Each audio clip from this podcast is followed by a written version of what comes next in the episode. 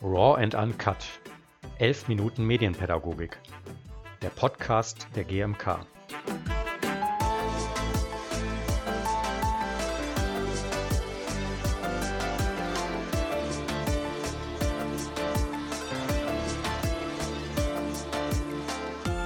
Was hat Tanzen mit Spielen zu tun und wer ist Ludovic? Das klären wir heute in unserem Podcast. Herzlich willkommen zu Raw and Uncut, 11 Minuten Medienpädagogik, der Podcast der GMK.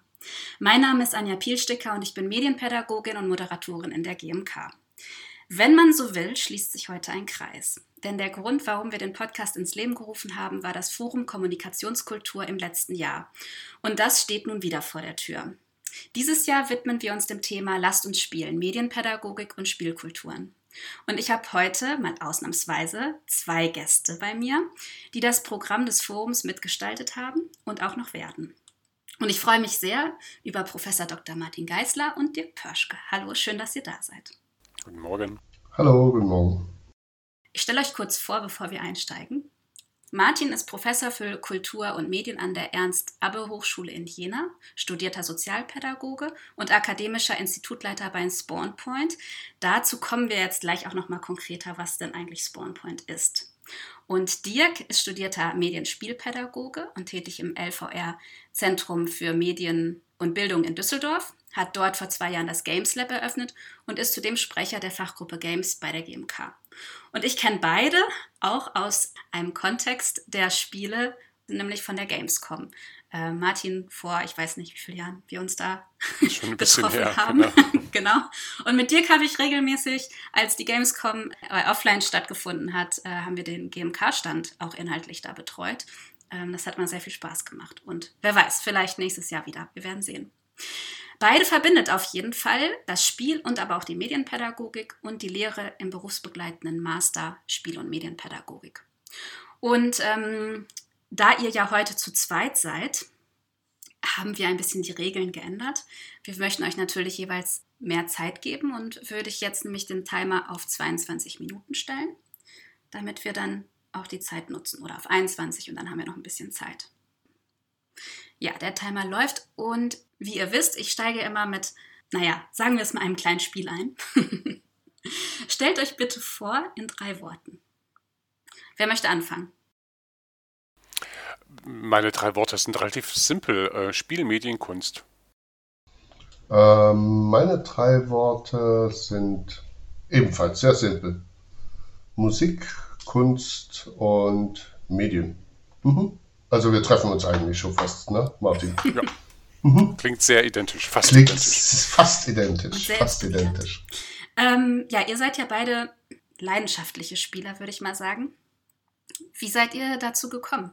Und was fasziniert euch auch am Spiel? Ich, ich gebe jetzt nicht das Wort immer an einen. Ihr könnt euch selbst per Blinzeln sozusagen überlegen, wer jetzt antwortet bin mal so frech. Ähm, die, die, ne, die Frage, wie man zum Spiel kommt, ist ja ähm, teilweise fast ein bisschen absurd. Gell? Denn ich meine, wir wachsen spielend auf. Ähm, schon das kleinste Kind krabbelt los, erkennt die Welt, entdeckt die Welt auf spielerische Methoden und wir sind bloß irgendwo hängen geblieben wahrscheinlich. Nein, natürlich haben sich die Spielformen stark unterschieden und äh, um es konkret zu machen, ich habe äh, lange, lange, lange Zeit Theater gespielt und wie gesagt auch relativ früh mit der Malerei in Kontakt gekommen und über das Studium hinweg hat man dann plötzlich gemerkt, hey, das, was ich hier als Freizeit tue, natürlich dann auch schon das digitale Spiel, das lässt sich ja mit Bildung im weitesten Sinne, in meinem Fall eher der nonformalen Bildung verknüpfen und dann entsteht daraus eine Profession und dann verfolgt man das, vertieft sich da rein, hört aber hoffentlich nicht auf, auch wenn es ein bisschen weniger geworden ist, das Spielen trotzdem noch zum, zur Freude und zum, zur Freizeit und zum Spaß zu betreiben. Hm. Martin, das ist gut. Äh, bei mir ist es ein bisschen anders. Ich weiß gar nicht, ob ich ein Spieler bin oder beziehungsweise war mir gar nicht bewusst, dass ich ein Spieler bin. Anja hat ja auch schon gesagt, sie spielt eigentlich nicht, dabei tanzt sie leidenschaftlich, was ich zufälligerweise wusste. Aber äh, weshalb bin ich, weshalb fasziniert mich das Spiel? Also ich bin in der DDR groß geworden und aufgewachsen mit der Sichtweise der Dialektik als marxistische Methode. Und äh, die beschreibt eigentlich die Welt als ein als ein Prozess, der sich ständig ändert. Alles steht miteinander aber im Zusammenhang und so weiter und so fort. Und diese Zusammenhänge, die waren mir nicht ganz klar. Das habe ich dort nie verstanden. Politik war es nicht, ist es bis heute nicht für mich oder so etwas. Was dann, äh, was dann kam, waren so Bücher wie der Homo Ludens von Heusinger oder Maske und Rausch von Calois. Die haben mir dann wirklich geholfen bei der Suche nach dem wirklich verbindenden Element. Weil ohne die Lust am Spiel oder in der Auseinandersetzung mit unserer Umwelt, spielerischen Auseinandersetzung mit der Umwelt, hätten wir uns als Menschen irgendwie gar nicht entwickelt. Man geht davon aus heute, dass das Spiel entstanden ist, als wir in der Lage waren, Muster in der Umwelt zu erkennen. Das ist also der Ursprung unserer Kultur, unserer Ökonomie und allem, was wir so kennen, bis hin zum Liebesspiel. Und äh, das fasziniert mich das fasziniert mich. Wenn wirklich alles von, von spielerischen Prinzipien so durchzogen ist oder irgendwann erprobt wurde, dann ist das für mich irgendwie wie so ein gigantisches Rätsel. Weshalb sind wir so, wie wir sind? Weshalb läuft etwas so, wie es läuft? Und welche Prinzipien stecken aus dem Spielerischen, aus der, aus der, aus der wirklich, aus der Kultur des Spielerischen oder so etwas dahinter? Und äh, wie könnten wir vielleicht auch Regeln verändern, um, was weiß ich, Umwelt zu retten oder Wahlen durchzuführen, Kriege zu verhindern oder irgend so etwas. Ich weiß es nicht. Also das ist, das ist das, was mich wirklich fasziniert. Ob ich dann Spieler bin oder nicht, ich, ich beobachte auch manchmal sehr gern. Okay. Ja, das ist jetzt schon eine sehr philosophische Antwort, mit der hatte ich gar nicht so gerechnet. Äh, ich war jetzt eher so auf dem, ja, es macht Spaß oder ich entdecke darüber ähm, eine neue Weltansicht. Äh, Aber das hast du ja im Grunde auch gerade schon gesagt. Was ich so wichtig finde, ist nochmal zu gucken, das hat Martin eben auch gesagt, Spielen ist wichtig und Kinder tun das eigentlich täglich. Ähm, und Dirk, du hast es jetzt gerade sehr philosophierend auch formuliert, aber warum spielen wir, wenn wir älter werden, gefühlt nicht mehr so oft? Oder tun wir es vielleicht doch und wissen es dann gar nicht mehr? oder wissen es nicht oder machen es nicht bewusst? Ich glaube, die, unsere Antworten haben sich gar nicht so sehr unterschieden, die von mir und von mhm. Dirk. Äh, ja, das war natürlich äh, wesentlich akademischer und das ist eigentlich auch toll, dass es also Dirk so beschrieben hat, aber letzten Endes geht es um dieselbe Sache. Es geht eigentlich um das, um das Entdecken von Zusammenhängen und von Grundmustern. Und damit stellt sich mehr oder weniger auch schon fast so ein bisschen die Antwort auf deine Frage. Äh, Spielen heißt auch, sich aufs Spiel zu setzen. Ja, also zu experimentieren, flexibel zu sein in Gedankenwelten. Man sagt ja nicht so unrecht, ja, ich durchspiele mal den Gedanken. Damit geht es letzten Endes los. Und diese, die Grundmuster, die wir alle im Prozess unserer Biografie haben, die laufen ja ähnlich wie Synapsenbildung mehr oder weniger dann in immer eingefahreneren Bahnen. Ja. Ich äh, habe erfahren, dass das so funktioniert und dann gehe ich diesen Weg und jede Abweichung davon schmerzt so ein bisschen, tut weh, macht unbequem, kostet Konzentration, das kann man schon gerne mal probieren, wenn wenn man einfach nur den Inhalt seiner Hosentaschen vertauscht, ja, Schlüssel links, Portemonnaie rechts oder keine Ahnung was, und dann merkt man, ups, der Alltag wird schwerer. Diese Störungen, äh, die letzten Endes aber sehr bereichernd sind, die fallen uns wahrscheinlich von, von Mal zu Mal, wenn wir älter werden, etwas schwieriger. Das mag eine mögliche Erklärung sein, warum Spiel im Alter ähm, zumindest den Leuten nicht mehr so leicht fällt. Ich würde aber gar nicht behaupten, dass wir weniger spielen im Alter, äh, sondern ich glaube, es sind dann andere Spiele. Ja? Wir wissen vom Spiel, dass es sich zwar zunehmend von der Freiheitlichkeit zur Regelhaftigkeit bewegt, trotzdem bleibt es Spiel und wir könnten gerne so eine Art Wesenstest machen, wann ist ein Spiel ein Spiel und wann, wann hört es auf, Spiel zu sein. Äh, de facto ist es, glaube ich, etwas, das aber auch, wieder bin ich ganz bei Dirk, mit Grundmustern von Gesellschaft zu tun hat. Wenn ich in einer sehr, sehr starren Gesellschaft lebe, äh, dann fällt es mir vielleicht schwerer, die Freiheit und die Flexibilität des Spiels zu genießen. Erstaunlicherweise ist aber Spiel auch so ein bisschen wie der Löwenzahn im Asphalt. Er bricht sich auch mal Bahn. Und wir wissen aus der Geschichte, dass es Epochen gibt, in der äh, Spiel eigentlich sehr verpönt war und genau dort dann die Leute angefangen haben, äh, im weitesten Sinne zu spielen. Und damit sind auch Feiertage, damit auch, ist auch Tanz, Rituale im weitesten Sinne gemeint. Also das findet immer wieder auch statt. Also die Frage, wann, wann sich äh, Spiel seine Bahn bricht oder so, die, die habe ich mal in einem, in einem Buch von Georg Eisen, Spielen im Schatten des Todes. Das ist immer noch eins der, der, der beeindruckendsten Bücher, was ich jemals gelesen habe.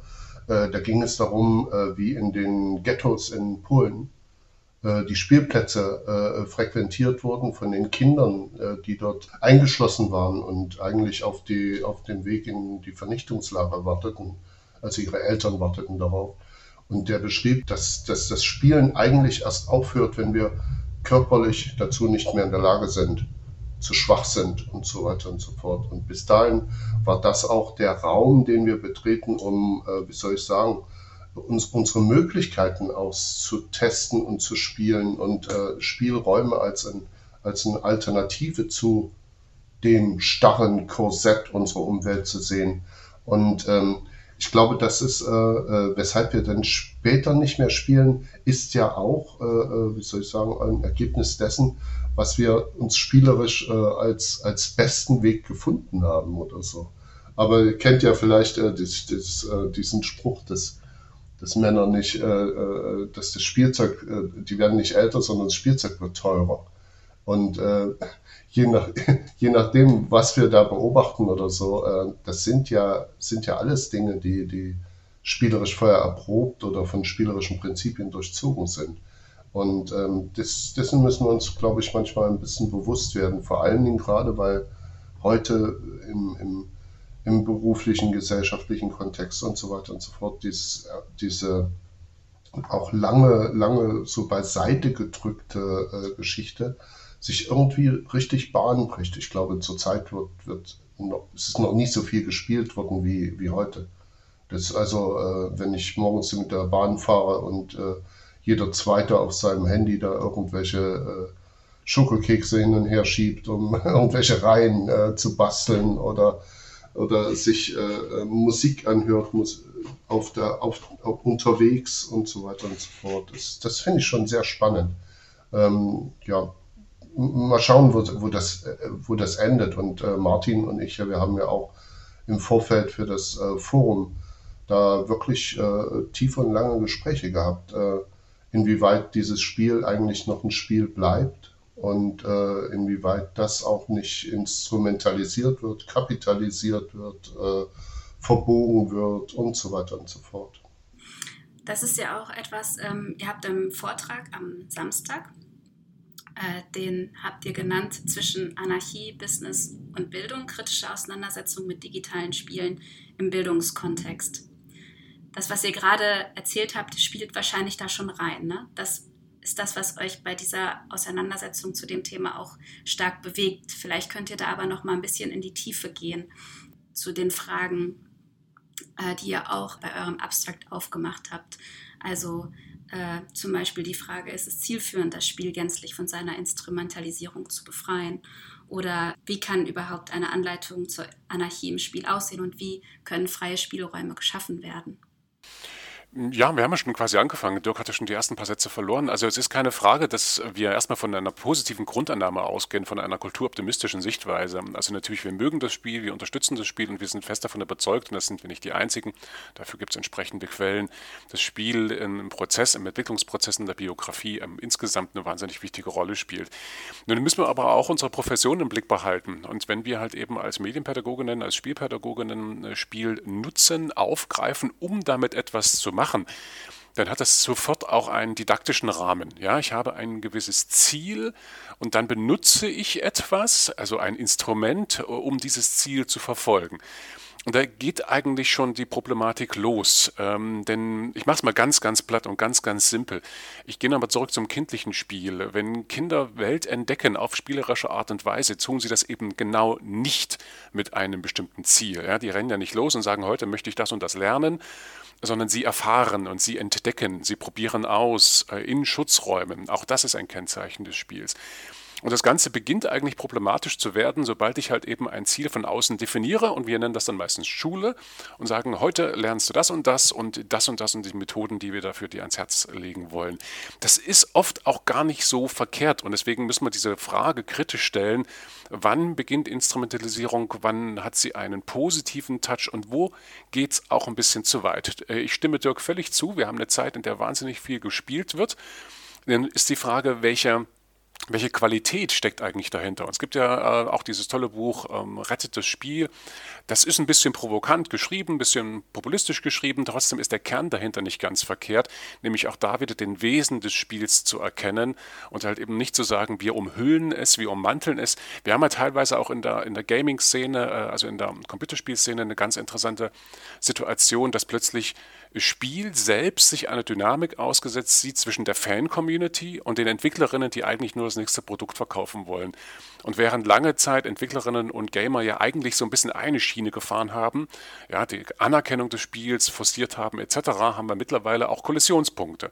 Und es weist schon darauf hin, dass wir gerade in der Medienpädagogik nicht nur zuallererst in die Wirtschaft oder die Spielenden analysieren sollen, sondern wir müssen auch den, uns einfach an die eigene Nase fassen und uns überlegen, wie kann der idealste Einsatz von Spiel in Bildungskontexten gelingen. Und diese Frage, also auch die Anleitung zur Anarchie, ja, man kann sich ja diese beiden Worte Anleitung und Anarchie mal ganz kurz auf der Zunge zergehen lassen, es funktioniert eigentlich nicht. Ich kann niemanden anleiten, anarchisch zu sein, sondern das ist Widerstand.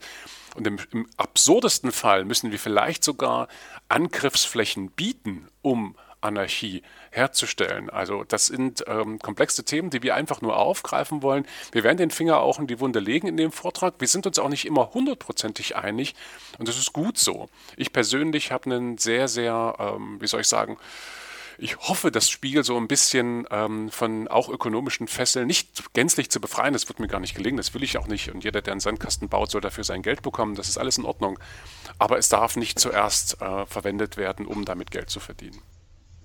Und was natürlich noch dazu kommt, äh, weshalb heute auch viel gespielt wird, das ist äh, äh nochmal so, so, so, ein Seitenstrang, den wir in unserer Profession der Medienbildung oder so etwas auch mit reinbringen wollen in den Vorträgen und auch dann später in den Gesprächen auf dem Forum, ähm, dass wir heute äh, natürlich auch ein, eine sehr breite Spielbewegung haben, indem wir uns mit einer Technologie auseinandersetzen, spielerisch auseinandersetzen, die äh, Digitalisierung und Globalisierung heißt. Und äh, über das Spiel, das Spielzeug hat sich immer über die Jahrtausende war das ein Spiegelbild der Gesellschaft. Und äh, dass wir heute mit den Handys, mit den Computern, mit den Konsolen und so weiter und so fort spielen, hat auch etwas damit zu, äh, zu tun, dass wir uns als Menschen mit dieser Gesellschaft und der veränderten Gesellschaft, den veränderten Prozessen in dieser Gesellschaft spielerisch auseinandersetzen wollen. Und äh, das auch nochmal zu schärfen und für die Pädagogik, wie soll ich sagen, auch begreifbar zu machen, das ist etwas, was wir im, mit vielen Kolleginnen und Kollegen auf dem Forum wirklich diskutieren wollen. Wir müssen raus aus dieser Schiene von wegen wertvolles Spiel, unwertes Spiel. Äh, wir müssen raus aus der Schiene, das ist kein Spiel und so weiter und so fort. Ähm, das äh, bringt uns nicht weiter in der Medienpädagogik. Und äh, die, die Vorbehalte sind ja, äh, äh, wie soll ich sagen, über Jahrzehnte fast tradiert worden. Äh, das führt dann halt dazu, dass, wie Martin schon sagt, Gehirn, Psycho Gehirnwissenschaftler Bücher schreiben, wie rettet das Spiel. Äh, das ist eigentlich nicht sein Job. Aber äh, ich, also es kommt wirklich irgendwie, es kommt in der, in der, in, nicht nur in der Mitte der Gesellschaft, sondern es kommt einfach äh, darüber hinaus auch an. Und ähm, das ist, glaube ich, ein ganz guter, ein ganz guter Rahmen, in dem das Forum äh, hoffentlich toll und gewinnbringend und erkenntnisreich irgendwie ja, in Erfurt über die Bühne geht. Das finde ich toll. Und das wird bestimmt nur der Anfang einer großen Diskussion sein. Das hoffe ich zumindest. Genau, es wird ja auch einen Talk geben. Äh, den werdet ihr auch moderieren am Samstag da geht es ja auch nochmal darum, wie kann es auch gelingen, sozusagen ja, Spielpädagogik und Medienpädagogik zusammenzuführen. Ähm, was ist euch dabei wichtig? Also habt ihr da schon auch Thesen, wie es aus eurer Sicht gelingen kann, die beiden Professionen zusammenzuführen? Ich glaube, da ist gar nicht so viel mit unserer Moderation gebracht. Ich glaube, Martin äh, die Leute, die wir eingeladen haben, das sind die, das sind, das sind die wichtigen äh, Menschen, die, die wirklich aus unterschiedlichster Sicht äh, auf das Spiel oder so äh, äh ihre Profession einbringen. Ne? Also absolut. Ja, absolut. Und das, äh, das Schöne ist, dass die Leute auch äh, jetzt schon ganz deutlich machen, dass sie genau darauf auch Lust haben. Ja. ja, da kommt keiner isoliert, stellt sein Thema vor und geht wieder, sondern ganz im Gegenteil. Wir haben es enorm honorische Leute eingeladen, die einfach auch richtig Bock haben, sich miteinander auszutauschen. Mhm. Uh, Ulrich Heimlich als Spieleexperte, Jens Junge als Spieleexperte nochmal mit einer ganz anderen Perspektive darauf und natürlich auch die großen Medienleute, Franz Josef Fröll nicht zuletzt natürlich äh, Judith Ackermann, das sind alles Leute, die echt Ahnung haben und auch echt, ähm, wie soll, ich, ich hätte jetzt bald gesagt, lernbereit sind. Das ist natürlich Quatsch, weil die wissen schon ganz viel. Aber trotzdem ist es sehr spannend. Ulrich Heimlich ist äh, im Oktober oder wird jetzt im Oktober emeritieren.